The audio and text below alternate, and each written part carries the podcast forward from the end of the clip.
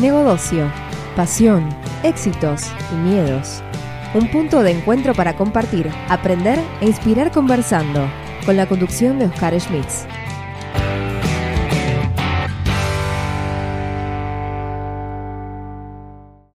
Bueno, y para continuar, pues los cambios que se están produciendo actualmente en las empresas nos llevan a plantear nuevas estrategias que permitan el desarrollo integral de la misma por medio del fortalecimiento de sus colaboradores como parte fundamental de la transformación y como eje central de su crecimiento y desarrollo.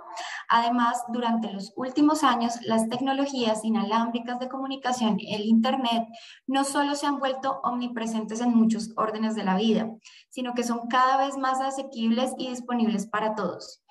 Gracias a esto, el mundo ha cambiado de una escala local a una global, de un entorno físico a otro digital y de un ritmo de evolución lineal a uno exponencial.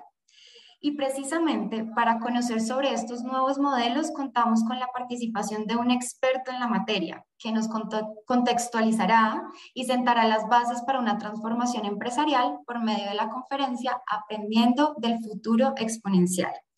Es así como le doy una cordial bienvenida a nuestro experto internacional Oscar Smith, de nacionalidad argentina y magíster en dirección de empresas de la Universidad del, SEMA.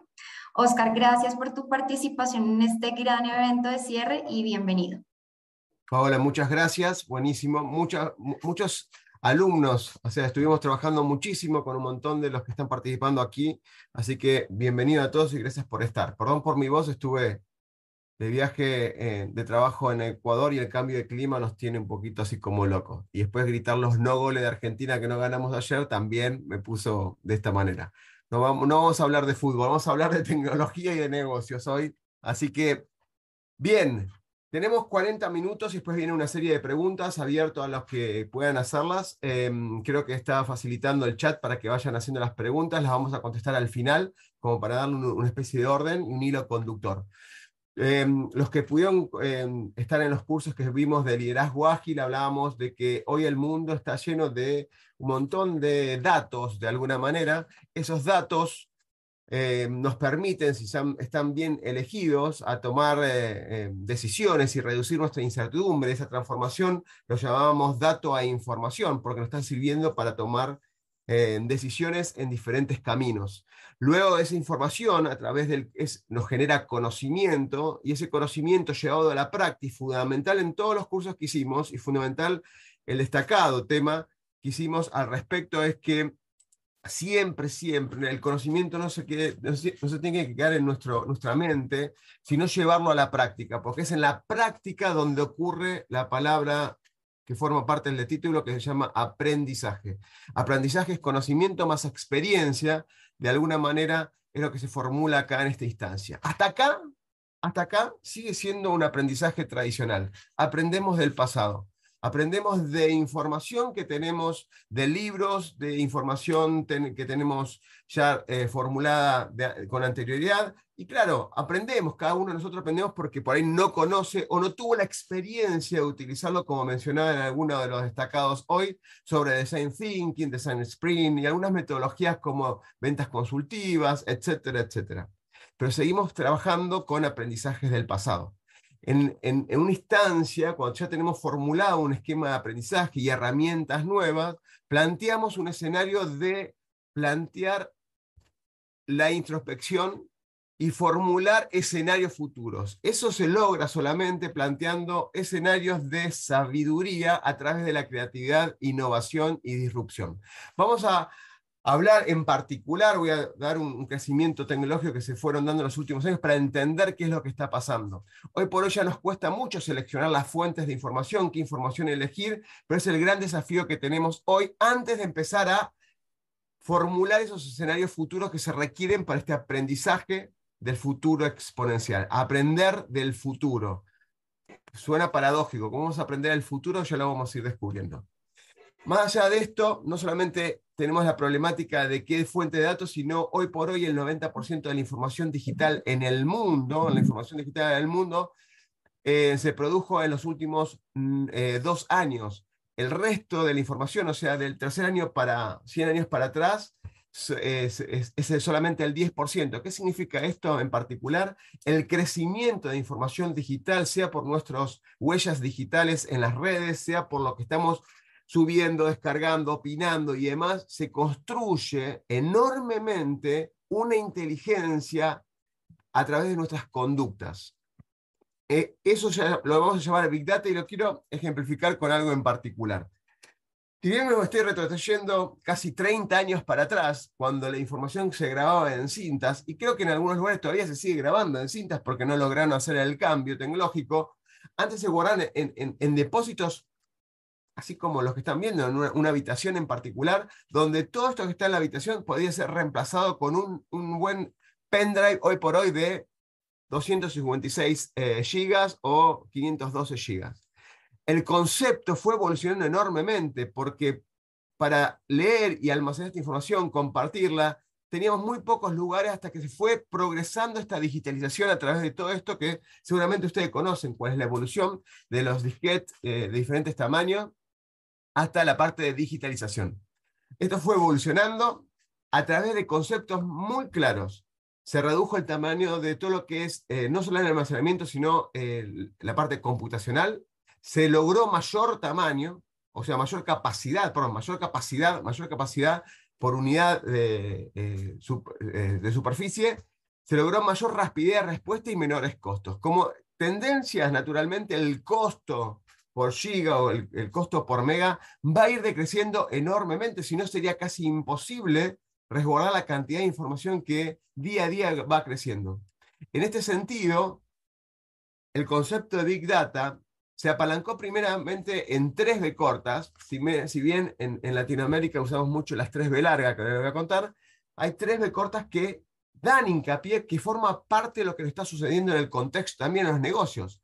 Hay gran volumen de, datos y eventualmente, si nos permiten tomar decisiones de información, velocidad tanto de respuesta, velocidad en tiempo real que necesitamos esa, esa información, variedad de información, no solamente datos estructurados como si fuera una planilla Excel, una base de datos, sino no estructurados como documentos, imágenes, videos, cámara de seguridad y un montón de otras cosas como esquemas jerárquicos como lo son la, información que deja Google en las, redes sociales. Pero sobre todas las cosas es cómo tomamos todo esto para generar valor. ¿Cómo tomamos todo esto para tomar decisiones y anticipar el futuro? ¿Cómo hacemos esto para predecir el futuro? Y eso es el gran desafío que estamos teniendo en los últimos cinco años. En este sentido, no solamente es volumen, variedad, sino ahora empezó el tema de la veracidad. El gran problema de a partir de este año al futuro no es solamente descubrir qué información nos sirve, sino, porque eso va a ir cambiando constantemente, sino determinar quiénes son las fuentes confiables que nos van a proveer esa información cambiante todo el tiempo. Vamos a hablar dentro de un ratito del contexto BANI, que es producto que viene del concepto buca de, la Guerra Fría de los 80, pero se, cambió enormemente este concepto a, raíz de la, de la, pandemia que todos vivimos. En sí, la, la, quinta B corta sería la visualización, la viabilidad de poder implementar esto, pero sobre todo las cosas, cómo generamos valor, cómo generamos valor para el negocio, la organización, si es un organismo público, o la, la pyme o el startup, en el caso que sea un emprendedor. En sí, en 2012, en 2012, este era el aspecto general de las tecnologías que habían, que existían, muchas conocidas, en los diferentes rubros para tomar esa información cambiante que se iba evolucionando y poder tomarla, procesarla y, transformarla para tomar decisiones, ¿sí? Proyectar futuros también. En el 2016 ya cambió un poco más, y en el 2018 ya pasó algo tremendamente importante. Si bien por ahí no se pueden distinguir muchas de las marcas que están acá, pero después les puedo pasar el enlace de, de una de mis portadas que está el, ciclo puntual de esta investigación que hizo un referente en Big Data. Pasó que el gran volumen de información no alcanzaba, no, era posible procesarlo por, digamos, por procesos humanos o naturales o tradicionales se requería empezar a aplicar algunos módulos de inteligencia artificial. Inteligencia artificial en el sentido de poder tomar esa información, filtrarla y elegir los datos o la combinación de los datos que nos sirviera específicamente para que nos brindara un, un indicador o una variable que podríamos poner la atención para tomar decisiones futuras. Si ya empezamos a hablar de modelos inteligentes, dashboard que nos den indicadores para anticipar escenarios futuros o proyectar cómo está evolucionando, no solamente una foto, sino la evolución para ver lo que podría llegar a pasar en el futuro. De alguna manera ya empezamos en el 2018 a hablar de la transformación exponencial, a hablar de alguna manera de lo que era este aprender del futuro. No solamente se quedó en el 2018, fue progresando, 2018, 2019 y ya en 2021. Eh, Matt Torque lo dejé acá, no tengo el último que sale en un par de meses, eh, el tema del 2022, pero ya tenemos una evolución constante. ¿A qué me refiero con esto particularmente? No es algo, no es algo que no esté pasando, no es algo que nos va a estar esperando que aprendamos de esto, va a seguir progresando. La educación que se está dando, como estas iniciativas de la Cámara eh, Colombiana alemana, del Adalid, de Sena, es muy importante porque es imposible, imposible quedarse sin aprender de estos temas, porque va a, va a seguir evolucionando y va a distinguir las personas que van a estar incluidas con estos saberes y las que van a estar excluidas. Las personas que van a estar excluidas, de alguna manera, no van a poder observar esto. Y van a decir, ¿qué pasó? ¿Qué es lo que no dejé de aprender? Así como antes era importante aprender un segundo idioma, como en el inglés, hoy es importante aprender un lenguaje de programación para poder interactuar con estos modelos de inteligencia artificial. Aprender del futuro es aprender estos lenguajes adicionales. No van a ser programadores necesariamente, pero sí aprender un lenguaje para poder interactuar con estos diferentes módulos. El, volumen de información para dar un marco del 2021 se lo lleva AWS, en segundo lugar Netflix, para que tengan una idea quiénes son los principales players que manejan esta información. No manejan solamente la información porque guardan y almacenan datos, sino que guardan las conductas y comportamientos y necesidades y, gustos que tenemos nosotros. En Netflix es característico para todos los que tenemos Netflix saben cómo anticipa, en base a los gustos los anticipa o en base a los gustos nuestros nos compara con otros y dicen, estos son los títulos que le gustó a las personas parecidas a tus gustos, etcétera, etcétera. Esa inteligencia es una manera de aprender del futuro. Anticipan gustos y demás. Como también esto usándolo de mala manera, porque no está exento el bien y el mal, depende del ser humano que defina esta estrategia, puede dirigir una para un lado para el otro, en el caso de AWS, para presentarnos un producto que nos quiera vender más, o bien en el caso de Netflix, para posicionar una película en particular que quiera posicionar ellos. Con lo cual, esto es un escenario general de la información para que vean cuáles son los principales players del mercado. La evolución, naturalmente, de almacenamiento ya no es solamente lo que es el almacenamiento en sí mismo. ¿Sí? La evolución de las tarjetas perforadas, muchos de los que están acá seguramente no, no tienen eh, digamos, esa, esa experiencia. Yo, lamentablemente, sí, con mis 50 años he vivido en, en un mainframe o en entorno mainframe, usar tarjetas perforadas, disquete, CDs, pendrive y demás. la evolución es a la ley de la nube. Hoy por hoy casi ni usamos los pendrive, tenemos un almacenamiento como Google Drive, OneDrive y demás. Y el concepto de la nube es algo muy importante que está sucediendo en los últimos cinco años. No solamente ir a una nube, sino trabajar el concepto de multinube. Si bien es un tema técnico, lo voy a pasar rápidamente como para que veamos hacia, hacia dónde va el contexto en general. Hay una integración fuertemente después del, del 2020, donde la parte de procesos y la parte de telecomunicaciones ya no hay distinción. Lo que es procesamiento, lo que es telecomunicación, lo que es Internet o lo que es procesar en la nube, lo que es tener una aplicación en la nube lo que es comunicarse a través de Internet de esos servicios de la nube. Con lo cual, hoy por hoy, eh, eh, está todo unificado. Si bien hasta hace un par de años eh, creíamos que los, los seres humanos éramos los dueños de esta red, de este intercambio, luego de pasar de la era de lo que se llama Internet Mobile, donde teníamos Internet y y, gracias a eso podíamos tener internet en cualquier lado y en cualquier momento. Tiene sus pros y sus contras, lo podemos discutir en otra oportunidad. ¿sí? Estamos 24, 7 por 24, si es que no dormimos, poder estar conectado y alguna manera atraído por esa, esas distracciones o esta información que nos provee esto. Pero también ahora, no hace mucho ya, más de cinco años, donde las cosas se empezaron a conectar a la misma red. O sea, no solamente como el ejemplo, como las casas inteligentes o cosas inteligentes, las cámaras de seguridad y demás, empezaron las cosas con inteligencia a intercambiar información entre ellas. Entonces, estamos hablando que ahora no solamente son los seres humanos que intercambian datos, ¿sí? reconocidos, producidos por los seres humanos, sino que las cosas empiezan a través de sensores y accionadores, que es el concepto mínimo del Internet of Things, a generar tráfico de información y por ende bases de datos de información. Entre las cosas más características están las, ciudades inteligentes, si bien hay un montón de sensores que ayudan para el bienestar y la mejor salud del ambiente en muchas de las ciudades, pero así hay un montón de aplicaciones como las casas inteligentes, estacionamientos inteligentes, etcétera, etcétera. Todo esto en el término de proyección no solamente es el uso de la nube, el uso de la cantidad de información, sino también, sino también de lo que es eh, el tráfico de información que está dando vueltas de un lado para otro por cosas que están conectadas. Si bien parece, estas son cosas invisibles, pero muchas de las aplicaciones que estamos utilizando trafican en forma automática un montón de información sin que nosotros generemos ese dato en específico.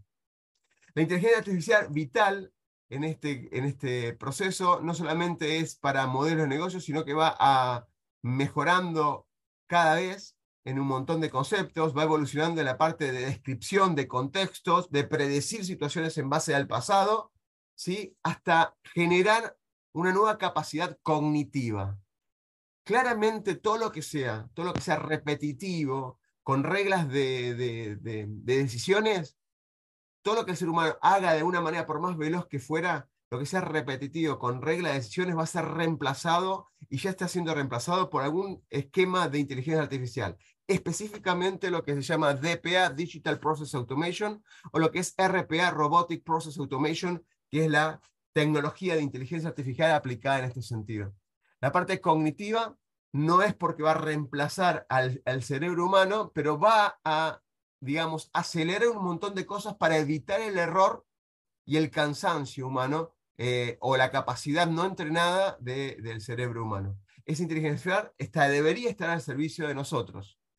En muchos aspectos, como ejemplo, no es un módulo, no es un proceso, hay miles, miles de aplicaciones y ustedes lo vieron, ese mapa grandísimo que se fue desplegando a partir del 2018. Em, un proceso automático que es necesario, necesario ser parte de la integración de la toma de decisiones para que las empresas aprendan, o mismo las pymes, o mismo las personas aprendan de lo que está ocurriendo. Sin esto genera una ansiedad psicótica ni nada por el estilo, esto es parte, es parte del aprendizaje a futuro. Cómo yo genero sensores para tomar información que me prevengan una evolución o un cambio crítico de cosas que yo tengo que anticiparme. Si no estamos en este juego, estamos afuera. Si no estamos en este juego y queremos ignorar esto con la ignorancia y aceptamos esa ignorancia, también aceptamos el riesgo de no aprender. Aprender de estos elementos es aprender del futuro, como lo vamos a seguir viendo. El concepto de ir a la nube naturalmente es algo muy técnico, pero casi todo el mundo está pasando a la nube. Desde hace muchos años nosotros estamos trabajando con servicios en la nube. Todos tuvimos o todos tenemos un correo electrónico en la nube, naturalmente, desde hace más de 20 años. Antes del 2000 teníamos ya nuestro Yahoo, Gmail, etcétera, etcétera. Eso es un servicio ya en la nube, pero hoy por hoy todo está ocurriendo en la nube a una velocidad extrema, con lo cual las empresas están yendo a la nube para que la cadena de valor empresarial, proveedores, empresa y clientes ocurra en la nube están dejando de implementar servidores en los data centers para llevarlo todo a la nube para que la integración, la comunicación sea mucho más rápida. De vuelta, lo mismo. Esa evolución pasa de hoy por hoy de hablar de business as a service, que el negocio llevado a la nube. Muchos de, muchos de los participantes de los cursos hemos hablado de hasta CRM para pymes como HubSpot, que ya tienen todo montado su esquema de trabajo en la nube para manejar sus clientes, para manejar la parte de marketing, etcétera, que vimos como casos puntuales de darle agilidad. Cómo automáticamente poder coordinar reuniones, como automáticamente cuando hay contactos por las páginas ya se carga en la base de datos cliente y no perder mucho tiempo entre que te hay una tarjeta, que no, que me pasas el dato, lo copio en la, en la, lista de contactos, no. Eso ya, hoy hay sistemas y muchos son gratis, aunque ustedes no lo crean, que se pueden utilizar perfectamente. Esto esta, es la evolución de esta nube junto con el tema de Big Data, hablamos de Business as a Service. ¿Qué es lo que busca el negocio? Digo negocio por la parte empresarial privada, pero hoy es algo que está ocurriendo y nos acelera mucho más, ¿no? Quizás nosotros nos aceleramos mucho cuando empezamos a ver muchas cosas de Instagram, Facebook, que es el día a día, de algunas cosas para ver qué es lo que está pasando en el mundo, pero hoy todas las empresas buscan mayor eficiencia, eficacia y productividad, naturalmente, buscar fiabilidad de las fuentes de, ingresos, fiabilidad para quedar, estar, constituida de alguna manera eh, los procesos de negocio, flexibilidad frente a los cambios y es fundamental la, flexibilidad, la resiliencia y más. Yo voy a explicar un poquito lo que es el contexto Bani.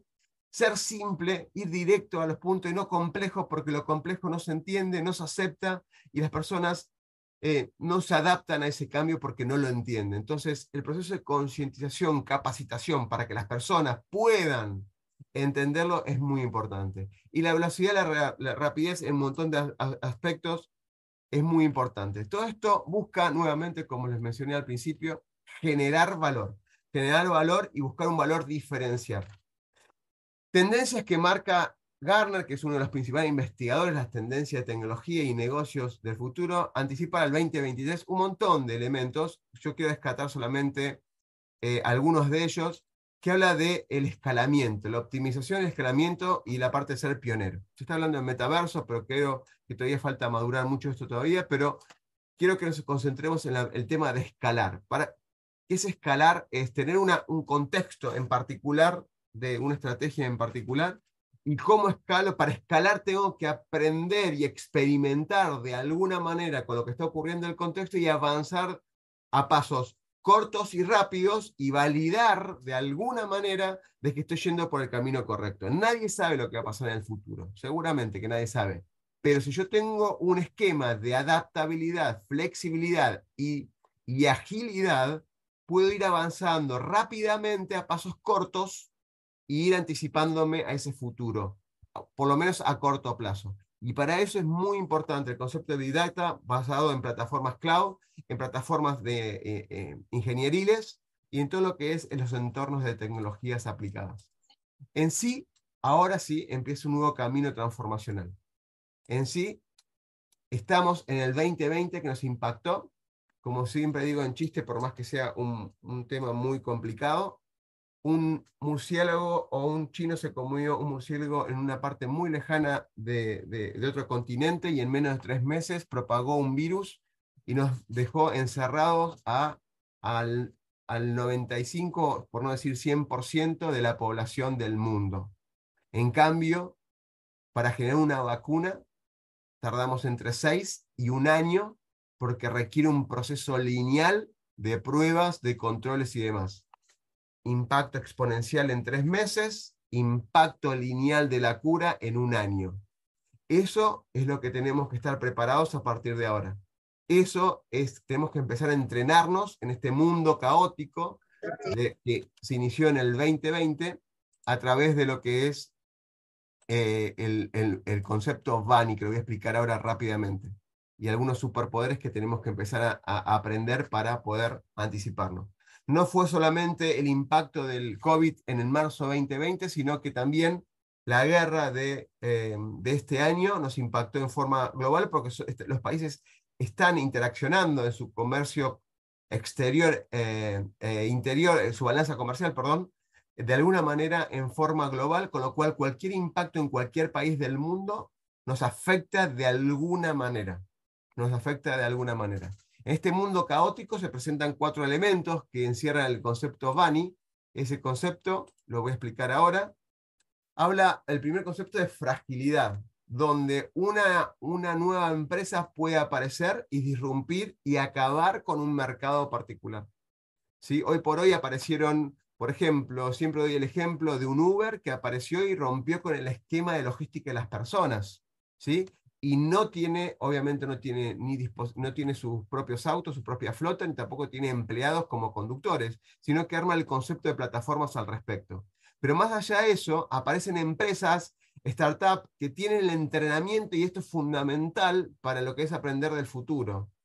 Hasta ahora aprendimos de dos tipos de inteligencia y nos entrenamos por esos dos tipos de inteligencia. La primera inteligencia es el IQ, que es la inteligencia racional, del saber, del conocer, La segunda inteligencia es la del EQ, que es la de, emotional, la, de la inteligencia emocional. La inteligencia emocional, que es los skills blandos que hablábamos al principio de, la jornada. Pero nos faltó entrenar, y es una inteligencia que fue, distinguió de los líderes, de los no líderes, de las empresas que se fue, pudieron, digamos, eh, avanzar con su crecimiento y las que se murieron. Sí, se murieron porque no pudieron adaptarse. Y esa es la tercera inteligencia que tenemos que rescatar hoy por hoy. La inteligencia de la adaptabilidad, la inteligencia de la flexibilidad, la inteligencia de la resiliencia frente a las crisis. Entonces, la capacidad de entrenar eso, no hay otra manera que entrenarlo permanentemente. Dedicarle una porción del tiempo, como le dije a mis alumnos y que participan en estos cursos, cuando hablamos de gestión del tiempo, hay que dedicarle al menos un 10% de nuestra semana a aprender cosas nuevas de diferentes fuentes. TED, Google Books, Google Academic, fuentes académicas, universidades, etcétera, donde hay un montón de referentes, un montón de referentes que, em, que investigan, que, que realizan información, si bien forman parte del pasado, pero nos ayudan a tener una visión a futuro diferente ser, estudiar y aprender a ser resiliente es la inteligencia, el AQ, que es Adaptability eh, Intelligence. El segundo elemento es la ansiedad. Claramente, cuando, cuando uno aprende del pasado y no aprende del futuro, lo que genera es que queremos resolver cosas que nunca vivimos con herramientas del pasado. ¿Y qué ha pasado? ¿Y qué ha sucedido? Hemos fracasado. No ha generado ansiedades, ¿sí? Estamos esperando que el futuro sea igual al pasado porque lo conocemos el pasado, con lo cual esperamos que el futuro sea igual al pasado. Así aplicamos las herramientas del pasado, pero no. No es, en muchos casos no es una regla donde aplico lo que ya sé. Es una combinación de cosas que en el nuevo contexto las tengo que volver a combinar para volver a aplicarla. Algunas cosas las me van a servir, sí, pero no tan directamente como yo pienso muchas personas se quedan ah, inmovilizadas, perdón, inmovilizadas, donde de alguna manera estamos resintiendo situaciones del pasado y, y, para peor aún, frente a, la imposibilidad de, aplicar herramientas nuevas, porque desconocían muchas de las personas, em, resignaban posibilidades de aprender el futuro. Generó mucha ansiedad, mucho, mucha preocupación en vez de ocuparse a buscar soluciones en claro. Mucho, mucho, mucho, mucho em, ansiedad que la única manera de, encaminar esto, aparte de los otros pilares, es buscar y centralizarse en alguna introspección, algún proceso de autoconciencia, meditación guiada, etcétera, pero no por el solo hecho de meditar, sino por el ejercicio, el ejercicio de poder focalizar elementos focalizar en una, una, meta, probarla y separar el ruido que había alrededor, como hablamos al principio. Del marzo y demás, todas las ideas que teníamos casi eran eh, implementables porque no se podían, no se podían implementar con conceptos anteriores. Con lo cual era muy importante generar la autoestima, la introspección y focalizar en un caminito de ocuparse en probar cosas y experimentar cosas. El tema del concepto no lineal, si bien lo mencioné, ahora lo voy a mencionar más en detalle. El concepto de A más B es C ya no es tan aplicable.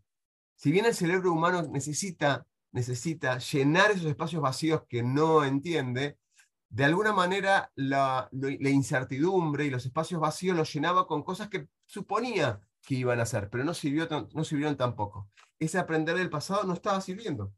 Con lo cual, se estuvo armando una visión sistémica de variables que se generó un pensamiento, un nuevo mindset, una nueva mentalidad que se llama transformación exponencial. crecimiento exponencial. Si bien tiene un montón de factores, yo voy a mencionar alguno que es el que está más siendo utilizado hoy por hoy en cuanto a la proyección futura de empresas exponenciales o todo lo que nació en 2018 fuertemente con una base del 2014.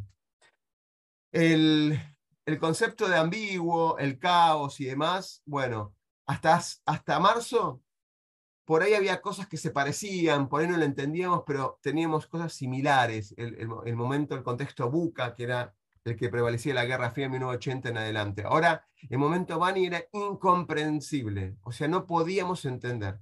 Piensen ustedes cuando estaban en sus casas y querían salir a trabajar, no salían a trabajar. Tenían que conectarse a hacer una reunión. Había gente de líderes que tenían que liderar equipo y no sabían cómo liderar a través de un Zoom o a través de la plataforma de conferencia que fuera. Había un caos importante. Había una, un tema de organización en la casa que uno tampoco lo podía manejar. Entonces, esta, este contexto de incomprensible, estos contextos requiere de alguna manera nuevos elementos colaborativos y de autonomía de trabajo que requieren metodologías ágiles. Los que estuvieron el curso de liderazgo ágil saben que hablábamos mucho de Scrum Agile, de transparencia de los objetivos a seguir, de esa intuición ser compartida y fuertemente ese trabajo en equipo colaborativo, porque la frase acá fuerte, la frase fuerte es, nadie es mejor que todos juntos, pero cuando todos juntos tenemos un objetivo en común. Bien, yo sé que voy muy rápido, pero quiero cumplir con el tiempo y veo que hay muchas, muchos, muchas preguntas y más. Ahora vamos a ir a, cada una de ellas, no se preocupe. El, naturalmente el, ser humano crece en forma lineal, como figura acá.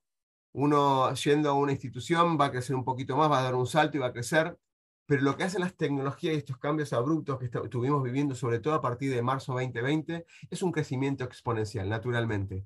La gran preocupación es qué hacemos y qué nos pasa con esta brecha que hay de nuestro conocimiento frente a todo lo que vemos alrededor que está cambiando o que está creciendo de manera exponencial. Tenemos que entrenar esto. ¿Por qué? Porque ocurre situaciones como esta.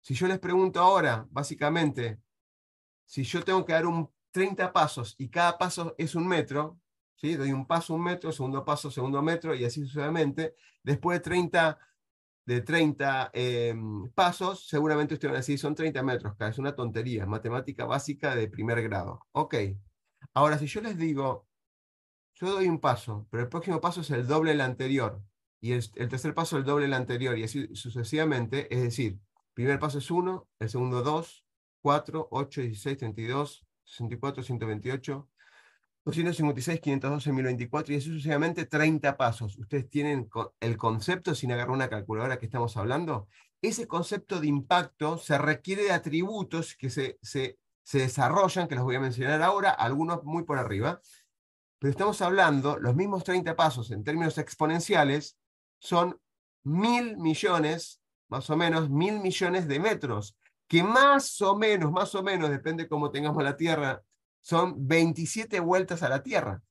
Esto lo discutimos con algunos alumnos, son 27 vueltas a la Tierra, no son 30 metros. Y son los, mismos 30 pasos desde el concepto exponencial básico. Este concepto de impacto no lo tenemos presente. Este concepto de impacto y de cómo desarrollar este impacto exponencial no lo tenemos. Y lo que tenemos que entrenar. Para generar este impacto exponencial, obviamente las tecnologías como la nube, Big Data, Internet de las Cosas, todo lo que es mobile, aplicaciones, inteligencia artificial y blockchain que no mencionamos en esta presentación, tienen mucho que ver. Si estoy fuera fuera de este tema y no conozco, me va a generar incertidumbre, naturalmente. Entonces, frente a esa incertidumbre y esa brecha que reconozco que hay acá, puedo tener tres opciones. Lo veo como una amenaza, miedo, me limito, no avanzo, o lo veo como una oportunidad de aprender oportunidad de aprender y desarrollar experiencias sobre cosas nuevas. Cualquiera de las dos opciones requiere de un cambio cultural. Un cambio cultural, no cualquier empresa se puede transformar ágilmente, requiere sobre todas las cosas dejar de hacer las cosas como venían haciendo. ¿Sí? Muchas personas cuando preguntamos quién quiere los beneficios del cambio, mayor dinero, mayor, de, mayor tiempo de respuesta, mejor tiempo de respuesta, etcétera, todos levantan la mano. Cuando les preguntamos, pero mira que tenés que cambiar, ahí bajan la mano. Y a los líderes les preguntamos, ¿quién quiere liderar el cambio? Y ahí desaparecen todos. ¿Por qué? Porque no es fácil el cambio transformacional. No es para muchos, es para pocos. ¿sí? Con lo cual, este desarrollo también genera un poco de limitantes porque requiere de aprender de habilidades nuevas y habilidades, que requieren eh, no solamente el conocer, sino llevarlo a la experiencia práctica y llevar y movilizar de alguna manera, persuadir y movilizar personas frente a ese cambio. ese, ese proceso entonces, básicamente, volviendo a esto, para hablar en términos exponenciales, requiere aprender de algunos elementos nuevos. Estos elementos nuevos no solamente alcanza de pensar lo que es eh, la planificación, como estuvimos hablando también en otras oportunidades con otros alumnos, la planificación natural que se requiere, proyecciones, fechas, costos, tiempos, alcance, todo eso, o la, digamos, el desarrollo de proyectos ágiles, como es la parte de Scrum, Kanban y demás, Tampoco estoy hablando de design thinking, como mencionaron muchos los cursos que tomaron. Sí es necesario, si no lo hicieron, sí es muy necesario para innovar en cuanto a design thinking, el, segundo para la experimentación Lean Startup y el tercero Agile o Scrum Agile, son necesarios. Pero lamentablemente le tengo que decir que esto es la base. No es suficiente. Esto es para experimentar y buscar innovación. No alcanza para, para aprender ese futuro transformacional. No alcanza esto. Si no lo estuvieran aprendiendo, empiecen ya a aprender esto. Ni lo duden, ni lo duden, empiecen a aprender esto. Ahora, cuando tengan esta base, tenemos que ir al siguiente paso. ¿Cuál es el siguiente paso? Tenemos que hablar del concepto de exponencialidad. Nos enseñaron de los 90 hasta ahora, nos enseñaron de los 90 hasta ahora, que tenemos recursos escasos, tiempos escasos y todo escaso, con lo cual tenemos que ser con los recursos que tenemos, ser lo más eficiente, productivo y eficaces posible. Tenemos poco tiempo y hay que hacer lo mejor que se pueda con ese poco tiempo. Tenemos poco dinero y tenemos que hacer lo mejor que se pueda. Y eso no es verdad del todo. Oscar no puede ser lo que me está diciendo. ¿sí? Es así. No es así. Hay un concepto de abundancia, y no estoy hablando de la parte espiritual, que lo podemos hablar en otro momento también. La abundancia, hay recursos y hay cosas en el mundo abundante que tenemos que saber aprovechar. Y desde el plano digital hay mucho. Ya hablamos de Big Data. ¿Hay información digital disponible? Claro que hay disponible. ¿Hay energía gratis a nivel abundancia ilimitada? Claro que hay. La energía solar, el aire, eh, perdón, los, vientos, la eólica. Tenemos que invertir, claro tenemos que invertir, pero a la larga esa inversión es ahorro, ahorro. ¿Por qué no lo hacemos? porque acostumbramos a de a poquito ir cambiando y pagando un poquito más de electricidad, etcétera, etcétera. Pero el concepto de abundancia tenemos. Ahora, ustedes me dicen, ¿hay información en el mundo? Claro que hay información. En el 2020 nos regalaron un montón de cursos gratis por el mundo, nos regalaron un montón de libros gratis por doquier. Ahora, ¿las personas saben qué es lo que tienen que estudiar? ¿Las personas saben cuál es el camino de la carrera profesional que tienen que hacer? No. Por eso hay instituciones como la que estamos hoy eh, compartiendo con ustedes y demás que eligen a expertos o desarrolladores académicos que les va armando un programa de estudio focalizado en una temática en particular. Pero mucha esa información, si ustedes la van buscando y demás, googleando, hay un montón de información en el mundo. Pero necesitan, lo que falta es un mentor o alguien que los acompañe en ese proceso de transformación. Hay muchas personas que lo pueden hacer solas ni lo duden. Hay un montón que tienen la autoconvicción y, y, digamos, el autodesarrollo en, en, su sangre, digamos, y van investigando. Pero eso también hay que desarrollarlo. El concepto de abundancia es vital para lo que, lo que se viene. Libros para, para desarrollar, sobre todo los dos últimos, son vitales para esto y voy a explicar lo que son los, los 11 atributos rápidamente, exponenciales.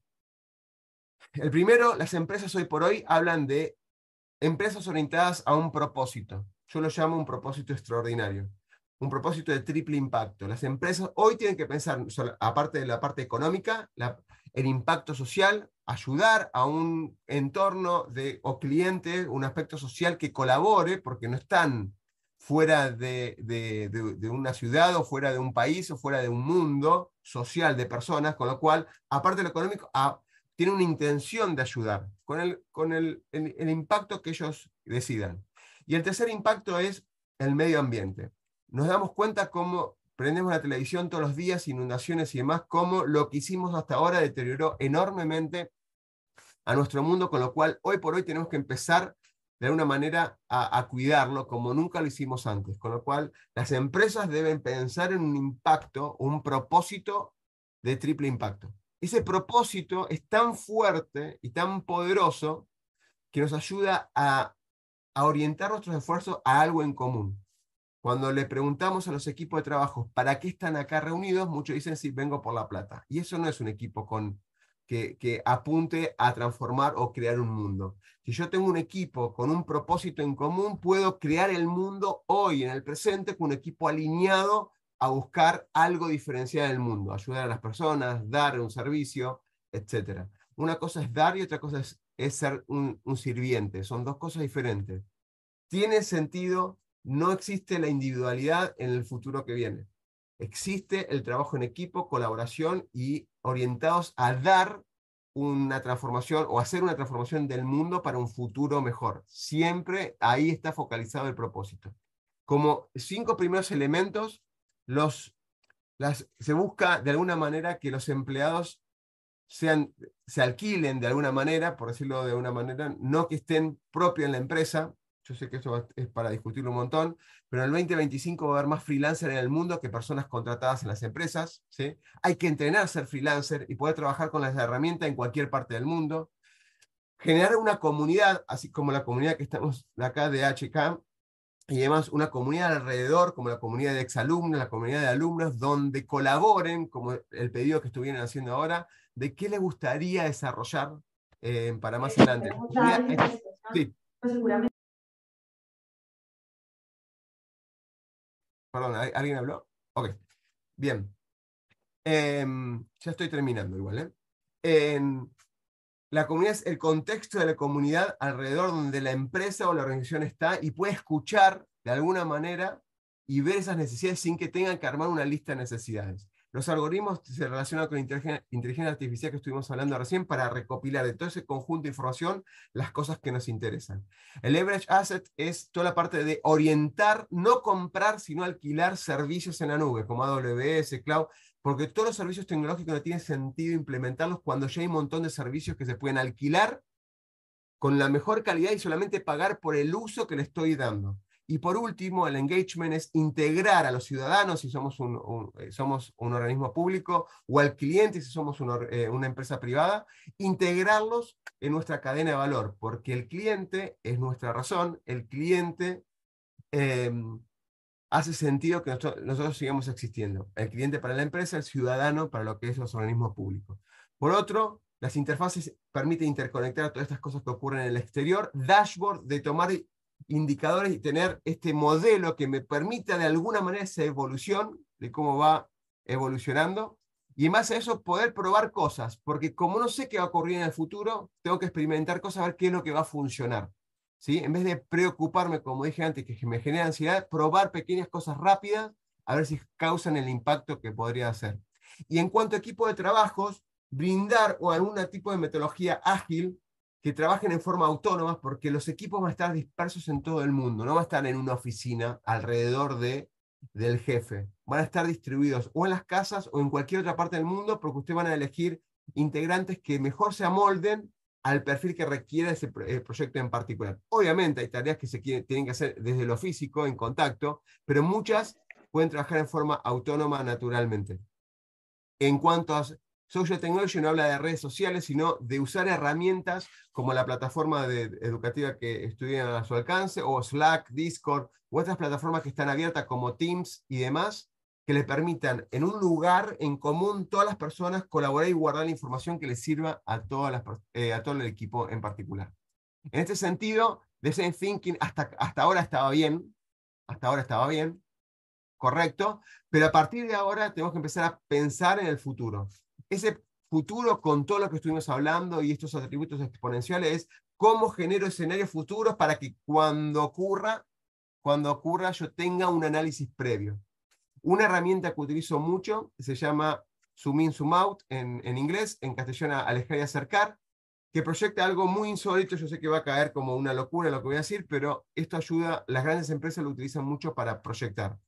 Proyecto, ¿cómo vamos a estar acá 20 años? Oscar, no sabemos lo que va a pasar el próximo mes, y vos querés que proyectemos a 20 años. Sí, proyectar a 20 años cómo va a estar la industria, el, eh, el país y demás, aunque sea una simulación.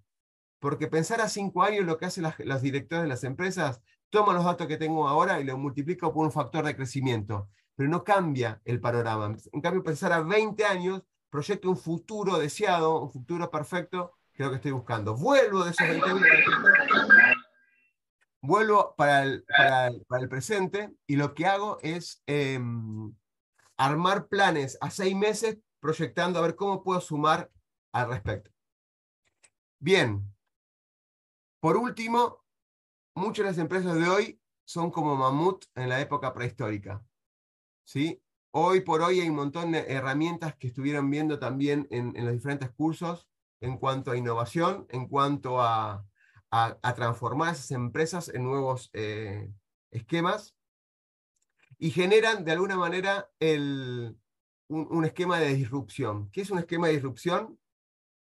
Así como está el tema del, de los hoteles que fueron, fueron cambiando internamente, generar una innovación de la periferia o de borde, se llama Edge Innovation en particular, donde aplico los atributos exponenciales que les, les fui indicando para que no solamente genere un, impacto alrededor de la empresa en sí o el organismo público en sí, sino que permita un reposicionamiento, un nuevo modelo de negocio que genere disrupciones en, el contexto donde estoy trabajando. Airbnb lo conocen todos, si bien no es, está relacionado con hoteles, pero genera un impacto exponencial de cómo las plataformas de alquileres de espacios eh, habitacionales eh, ocurre en, esa industria.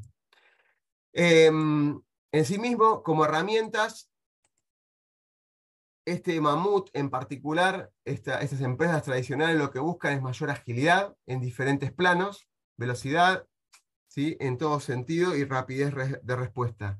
Lo que busca es recrear un futuro nuevo, un futuro perfecto que están buscando. Para, para lograrlo, obviamente esta creación del futuro es recrear ese escenario futuro, la única manera, de alguna manera, es, em, ¿cómo se llama? Es recrear el, futuro, es creándolo, de, una, eh, de estas herramientas en particular. Para eso, esta transformación de mamut y demás, usando metodologías como la transformación exponencial, va a permitir ser de alguna manera este elefante mamut, transformarlo en algo más ágil. Eh, Design Thinking está bien, líneas startups también, etcétera, pero eh, necesitamos nuevas metodologías y nuevos, nuevos esquemas y procesos de trabajo para, para desarrollar este futuro, eh, este, este aprendizaje de futuro. Creo que con esto ya cerramos. Les puedo dejar acá algunos enlaces adicionales para que tengan mayor información de todo esto. No sé si quieren hacer algunas preguntas en particular. Hay un montón de preguntas, no vi ninguna todavía. Muchísimas, sí, muchísimas gracias, Oscar, por esta conferencia. Digamos que sí, hay muchas preguntas. Fue muy interesante realmente esta conferencia. Antes de, de, iniciar con las preguntas, que sé que lo que mencionaba, hay bastantes, pues quisiera, quisiera cerrar de pronto con, con algunas conclusiones de, de, tu conferencia que me parecieron muy acertadas en este cierre y en este evento de lanzamiento y digamos que coincido mucho y estoy de acuerdo con uno de nuestros participantes que nos comentan que, que fue muy acertada, digamos, esta, esta conferencia. Y, y, voy a destacar varios puntos, pero, pero inicio, digamos, eh, por cómo abordaste, nos diste a conocer o nos das herramientas, digamos, como para, para lograr ese cambio eh, transformacional pero también nos, nos haces ver y nos haces entender, digamos, esos desafíos que, que actualmente, por los que actualmente, digamos, estamos, eh, estamos viviendo y, y, como pues estamos en este contexto y en esta, y en esta, y en esta realidad. Entonces, digamos que yo, yo clasifiqué como algunos desafíos de los que nos comentaban, por supuesto, digamos, entender el, concepto el concepto de Big Data y toda esta cantidad de información que, que, pues, que tenemos, pero que a la vez eh, el valor agregado lo que debemos hacer es que consiste en, o el reto está en analizar y en elegir bien esos datos para, digamos, que nos ayuden a tomar eh, decisiones y, a plantear escenarios, digamos, a futuro y como anticiparnos con, con estrategias que, que podamos, digamos, eh, o que nos permitan más bien lograr un, un objetivo, un objetivo que, que, que, queramos lograr y, como decías, darle valor al negocio o a la organización. Y siento que nos das también esas herramientas para, no sé, como para lograr o como para combatir ese mm, ese desafío. Y que muy bien lo decías y creo que por eso estamos acá y digamos la, la, e, este, este programa y este proyecto lo que quiere es fortalecer esas competencias y tú hablabas mucho sobre la educación, es decir, cómo afianzar y fortalecer eh, estos temas que es importante digamos aprender un lenguaje de programación para interactuar con estos nuevos modelos que pues que, que están surgiendo en, en, esta, en este contexto y en esta realidad Y me gustaba mucho precisamente por eso, porque nos permite, es como ejercitar y hacer el ejercicio para que cuando ya nos veamos enfrentados a esto, pues podamos, digamos, abordar ese desafío de la mejor forma. Mm, entonces, bueno, ese, ese, ese, ese fue uno de los, de, los, de, los, de las conclusiones a las que llegué. Y otra, me, me gustó mucho cuando mostraste, digamos, ese ese, ese mundo caótico, como, como decíamos, digamos que en la, en la pandemia y después de la pandemia nos vimos enfrentados a ese mundo caótico y nos dabas también las herramientas de cómo abordar ese mundo caótico. Entonces, digamos, fortalecer esa inteligencia emocional, esa adaptabilidad, esa resiliencia y, digamos, yo también aquí haciendo una introspección y, y, digamos, analizando en, en, medio de la pandemia y en ese contexto, nos vimos enfrentados a eso. Eh, generalmente a muchas empresas a, a ese tema de resiliencia, de adaptabilidad, de flexibilidad, que era otra de las cosas que, que, mencionabas que debíamos fortalecer y empezar como a construir. Entonces siento que pues fueron, fueron muy claves esos, esos comentarios para que pudiéramos como entender cómo enfrentarnos a ese mundo caótico pues que estamos viviendo en este momento. Em, y pues que ahora ya los temas no son lineales, sino que debemos tener una visión sistemática, una nueva mentalidad y pues como generar como nuevas estrategias y como anticiparnos a eso y por supuesto pues con análisis de Big Data y con datos Em, o sea, concretos y elegir bien esos datos para poder hacerlo. Em, creo que, que, pues ese fue otro desafío que, que, que abordé ahí, que, pude como concluir en cómo enfrentarnos a ese mundo caótico y por supuesto como al final el impacto social que nos gustaría pues como también llevar que las empresas puedan, digamos, pensar en, en, en, generar un impacto, un impacto social y, y pues integrar al, al, ciudadano y hacer temas colaborativos que pues muy bien lo dices aquí, nosotros también queremos, digamos, en este evento de cierre y que ahorita vamos a ver el Padlet para que todos los participantes que estuvieron presentes pudieran participar, darnos su opinión y, y, y decirnos cuáles de las temáticas del 2023 les gustaría que, que, que abordemos en, en, los, en los en el próximo proyecto. Entonces, creo que fue una gran conferencia, muy acertada. Y bueno, creo que ahora sí podemos darle paso a las, a las preguntas que, que teníamos en este momento. Les voy a compartir en, en, el chat un buscador que lo, lo compartí a todos mis alumnos, eh, donde ahí ponen lo que quieren muchas de las preguntas o temas van a encontrarlo ahí también. Es un buscador donde están todas las fuentes abiertas que yo tengo gratis y van a encontrar mucho material abierto de donde yo publico cada tanto. En, los últimos meses, el último mes estuve trabajando muchísimo, así que no pude publicar mucho, pero hay un montón de otro material que les puede servir. Así que se lo acabo de compartir a todos. Listo, muchas gracias. Voy a ir, si me permiten, con la primera sí. pregunta entonces. Listo, entonces eh, Ligia, Salas nos pregunta, ¿cuál es la ruta de aprendizaje que recomienda para alinearse a estas tendencias eh, tecnológicas para, para personas, empresas que no manejan ni son expertos en TI? ¿Por dónde iniciar? ¿Qué es lo clave aprender? La primera parte yo lo, lo, que haría es, de todo lo que vimos ahora, es qué es lo que no sé de todo lo que hablamos. empezaría por ahí. Yo igualmente, para empezar, si no es de eh, igualmente el cambio no es de tecnología. Yo hablé de tecnología porque es lo que está sucediendo, pero casi toda la tecnología que mencioné, ninguno de los que, ni, ni pretendía que fueran de sistemas ninguno o de tecnología ninguno de nosotros. Pero la tecnología que estoy mencionando es la que está ocurriendo, con lo cual nosotros tenemos que interaccionar. De hecho, interaccionamos con el Gmail y no sabemos cómo se desarrolla el Gmail. Así como interaccionamos con la, la plataforma Paddle que nos, nos compartieron recién, sabemos cómo utilizarla, pero no sabemos cómo se hizo, naturalmente. Lo que estoy diciendo es, esto está ocurriendo, está ocurriendo, y tenemos que ir aprendiendo, no para implementar un sistema de Big Data, pero sí cómo logro aprovechar el Big Data para el uso de mi funcionalidad. Primer paso, les recomiendo, así, así como saben, sabemos español castellano, aprender un segundo idioma, inglés. ¿sí? Igualmente el castellano o el español, como quieran verlo, es más, eh, es el lenguaje más eh, superior en, personas que el inglés hoy por hoy en, el mundo. Pero un segundo idioma ayuda muchísimo. Segundo, un lenguaje de programación. ¿sí? Llamémoslo Python, llamémoslo eh, Java o el lenguaje que fuera. Python es algo muy fácil de, aprender y ayuda mucho en estas interacciones. Pero no solo porque van a, a, ser codificadores, sino porque van a empezar a pensar sistemáticamente. Pensar sistemáticamente. Y después, dependiendo el desarrollo y las responsabilidades que tengan ustedes en sus trabajos, todo lo que sea análisis de datos, ¿sí? Desde un Excel bien con todo el detalle de cómo manejar la información, hasta pueden ir hasta un Power BI, una herramienta, hay herramientas gratis como el Data, eh, Google Data Studio, que es una herramienta gratis que Google les da para hacer análisis de datos analizando datos, ese ejercicio de analizar datos permite de alguna manera jugar, descubrir información adicional que no es la obvia. ¿sí? Cuando uno investiga y demás, encuentra eso. Segundo paso, tercer paso es metodologías ágiles. Tienen que aprender a metodologías ágiles y aprender metodologías de, innovación. Sí o sí para acostumbrarse a un mecanismo de trabajo ágil que no es lo natural o no es lo que estaba, se estaba desarrollando hasta ahora, digamos.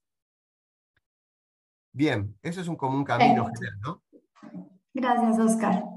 Voy con la segunda pregunta. Eh, Luis Botero, ¿qué pasa con las empresas u organizaciones que no han iniciado con la transformación y siguen trabajando con las herramientas del pasado? No van a, no van a tener oportunidades en el futuro, es muy básico. Hay, hay, hay situaciones donde, seguramente, si son cosas que es una empresa tradicional que requiere algo tradicional, por ejemplo, no se me ocurre ninguna, pero si yo hago artesanías, si hago artesanías y tengo un nicho en un lugar, en un pueblo, en un lugar bien turístico y hago artesanías, no voy a, cambiar absolutamente nada, pero hay conceptos que si lo supieran, podría aprovecharlo. ¿Qué le interesa a los turistas y demás? Sería, me permitiría anticipar qué elementos o artesanía yo haría para. ¿sí? Hay conceptos que no, no van a cambiar y demás, pero hay empresas, empresas pymes que si no utilizan esas herramientas van a quedar básicamente el concepto de fragilidad que hablaba Bani. Van a quedar expuestas, van a quedar muy expuestas porque, no sé cómo decirlo, pero van a quedar fuera del mercado. En el sentido, Hoy por hoy se está hablando mucho que cualquier empresa, el, gran diferenciador es toda la parte de logística y la logística en sí, de los depósitos, la distribución, la cadena de valor de eh, proveedores, materia prima y demás, la logística, ese diferencial, lo tienen que hacer a través de aplicación de nuevas tecnologías. No que tengan que implementar nuevas tecnologías, pero utilizar esa correspondencia de información en la cadena de valor para que les facilite eh, eh, el ida y vuelta, desde la facturación, desde la parte de recibos, desde el pedido en tiempo real y demás cosas. Como metodología, esto está desde Just in Time, de las mejoras continuas de Kaori Ishikawa y para acá. O sea, estamos hablando más de 30 años, pero la, la tecnología y el uso de estas em, em, eh, innovaciones exponenciales facilitan un montón y producen un crecimiento muy importante. Si yo me quiero acotar a un lugar, a un segmento y eso, y creo que no va a haber competencia que me saque eh, eh, esos clientes y voy a estar seguro que mis clientes me la están comprando todo el tiempo porque es una necesidad vital, bueno, no van a tener que hacer mucho cambio. Ahora, si no están seguros de eso, van a tener que aplicar de alguna manera algo que le permita anticipar qué es lo que está ocurriendo en el mercado de, de donde están sus clientes. Eso me parece que, igualmente aplica a cada industria, ¿no? Fíjense cómo creció la industria bancaria, cómo cambió el tema del concepto de blockchain aplicado a la parte financiera, el tema de las criptomonedas, que está yendo y viniendo, pero veamos las fintech o las aplicaciones que generan nuevos conceptos en términos financieros, cómo está cambiando eso hoy por hoy.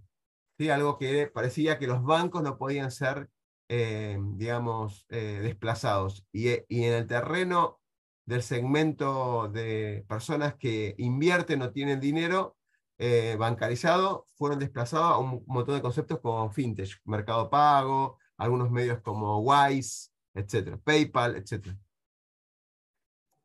Perfecto, Oscar, muchas gracias. Bueno, la pregunta tres, el señor eh, Gilberiano dice, ¿cómo ves las empresas de artes y naturaleza?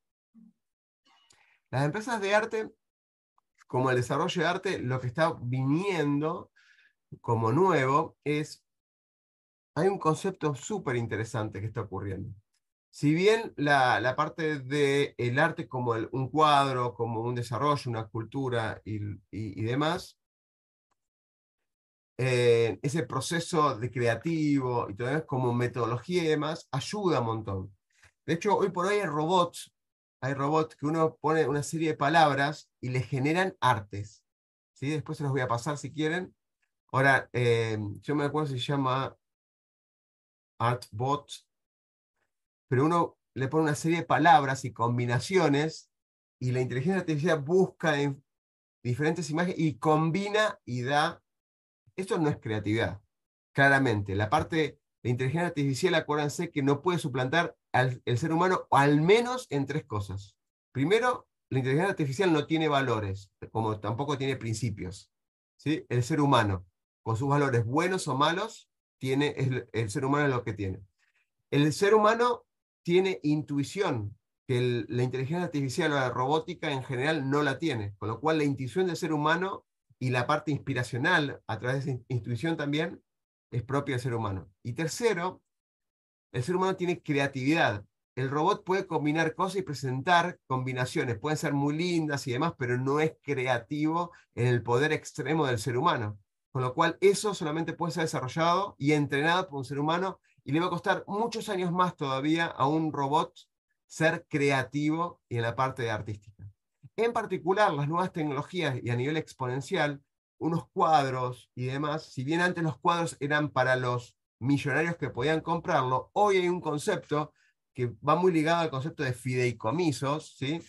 que es NFT, que uno puede tomar ese cuadro y dividirlo en porciones muy, muy, muy pequeñas y comprar una porción de ese cuadro. Entonces yo podría digitalizar algo en particular y podría comprar una porción de, supongo que pudiéramos digitalizar la Gioconda y vender un píxel, un puntito de esa Gioconda. Entonces yo puedo ser dueño proporcional, en menor medida entonces podemos tener, acceder y ser dueños de una obra, digamos, histórica eh, en, la historia del arte eh, nosotros mismos.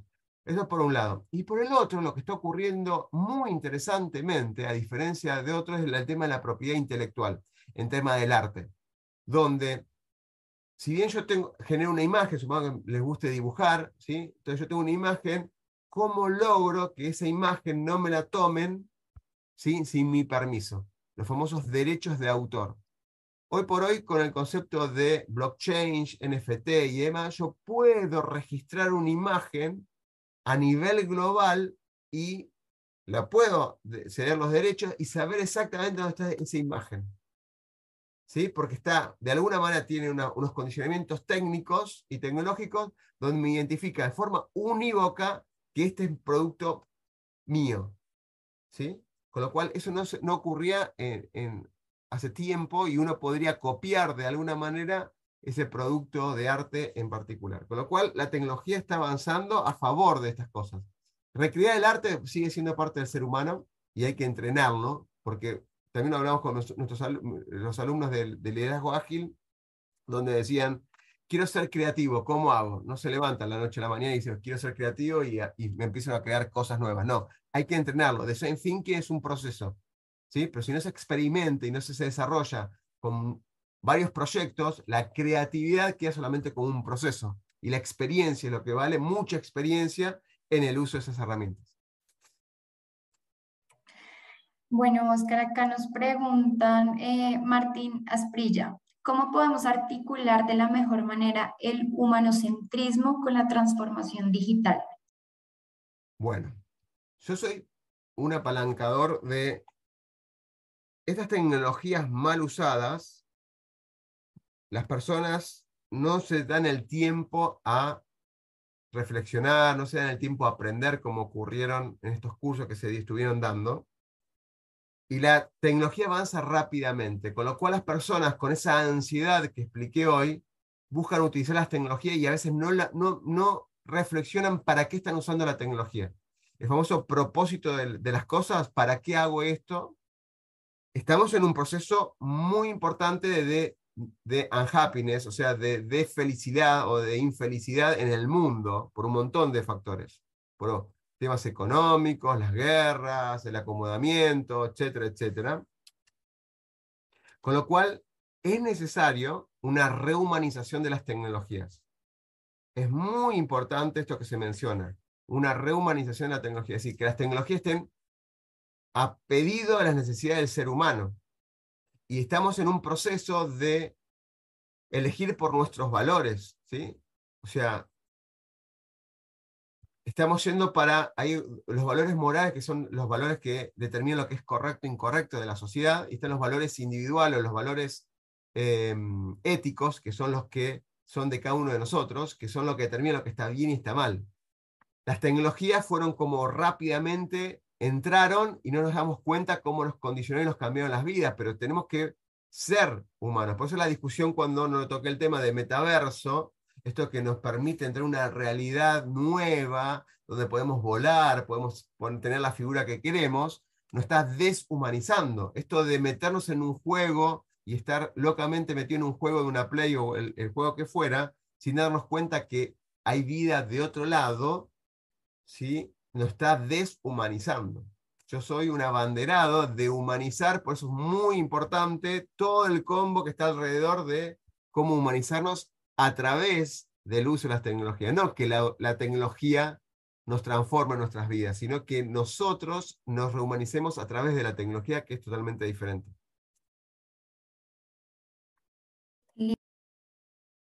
Estás muteada, Paola. No, me pensé que ya tenía el micrófono activo. Eh, mm, creo que Martín Asprilla también mm, dice, por favor, me repite el nombre de la herramienta prospectiva para realizar proyecciones de las industrias y si la herramienta es gratuita. Sí, claro, es, eh, la metodología, la, si ustedes leyeron el libro de Steve Jobs, es la que usó él para proyectar nuevos productos y la desarrolló, y si ustedes ponen zoom in, zoom out o alejar y acercar, en el buscador que les pasé hay un enlace en uno de mis portales y hay un video explicativo y está el paper del socio de Deloitte que desarrolló la herramienta como estrategia. Así que ahí lo, lo van a tener a disposición. Listo. Y para cerrar ya con la última, eh, dice acá, perdóname, acá lo tengo. Dice, ¿cuál es la diferencia entre startup versus empresa convencional? Totalmente.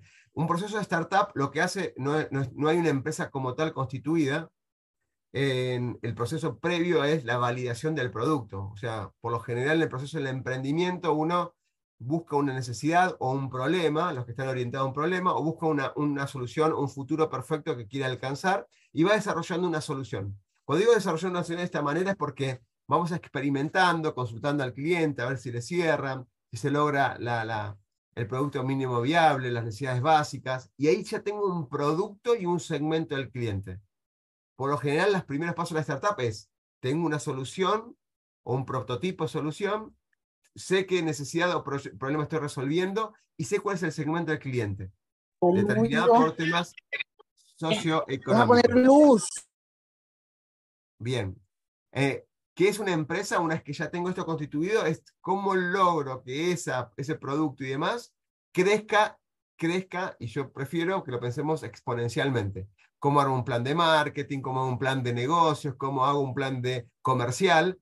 Ya la empresa abarca eso. Una startup entra en la primera parte y después necesita, es la primera parte, y la segunda parte es la, donde yo empiezo a hablar lo que es la empresa en sí. Pues ya tengo que armar un equipo de trabajo, etcétera, etcétera, con un plan de acción en concreto. Esa creo que es la, la diferencia más rápida como para, para poder. Ahí está, Luis, perfecto. Ahí compartió lo de Zoom in, Zoom out en, del enlace. Excelente. Listo, perfecto. Bueno, creo que acá cerramos las preguntas.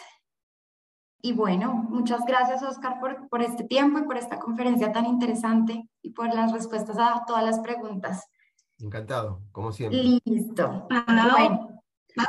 qué pena. Eh, es que hay una pregunta. Ah, muy cortos de tiempo. De pronto, para cerrar con brocha de oro, quisiera eh, pasarle a Oscar esta pregunta que me parece ideal, que dice, em, ¿cómo con estos entornos BANI, qué tan recomendable es planear a largo plazo? No, no se puede planear a largo plazo.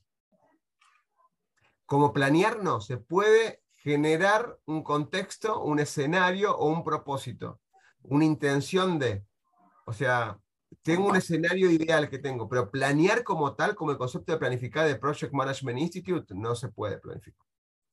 O sea, lo que puedo es, tengo una expectativa de objetivos, metas o propósito que quiero alcanzar de alguna manera y vuelvo hacia el presente y planifico a corto plazo. Porque es tan cambiante que yo tengo que estar bien parado con indicadores, dashboard y demás, de avanzar. Es, decir, hay una frase muy inteligente que eh, que repito y siempre me olvido del autor, que llama Pensemos en grande, en ese futuro perfecto, y avancemos en pequeño, avancemos en pasos pequeños, pero sobre todo avancemos. Muchas personas piensan en grande, pero no avanzan. O sea, entonces, planificar a 20 años, no puedo planificar a 20 años, porque me invertiría mucho tiempo en planificar algo que yo sé que va a cambiar, pero tengo proyectado qué es lo que quiero alcanzar. Y voy avanzando poco a poco con la inteligencia, adaptabilidad y adaptarme y ser flexible frente a los cambios que ocurren en el BAN. Esa pregunta me la hacen y muchas veces cuando la hacen, dicen, lo que quieren decir es como, ah, bueno, entonces no tengo que planificar. No, hay que planificar a corto plazo y proyectar a, largo plazo, pero no voy a planificar a 20 años o a 5 años porque va a cambiar todo. ¿Sí? Ese es el punto en particular, Ana.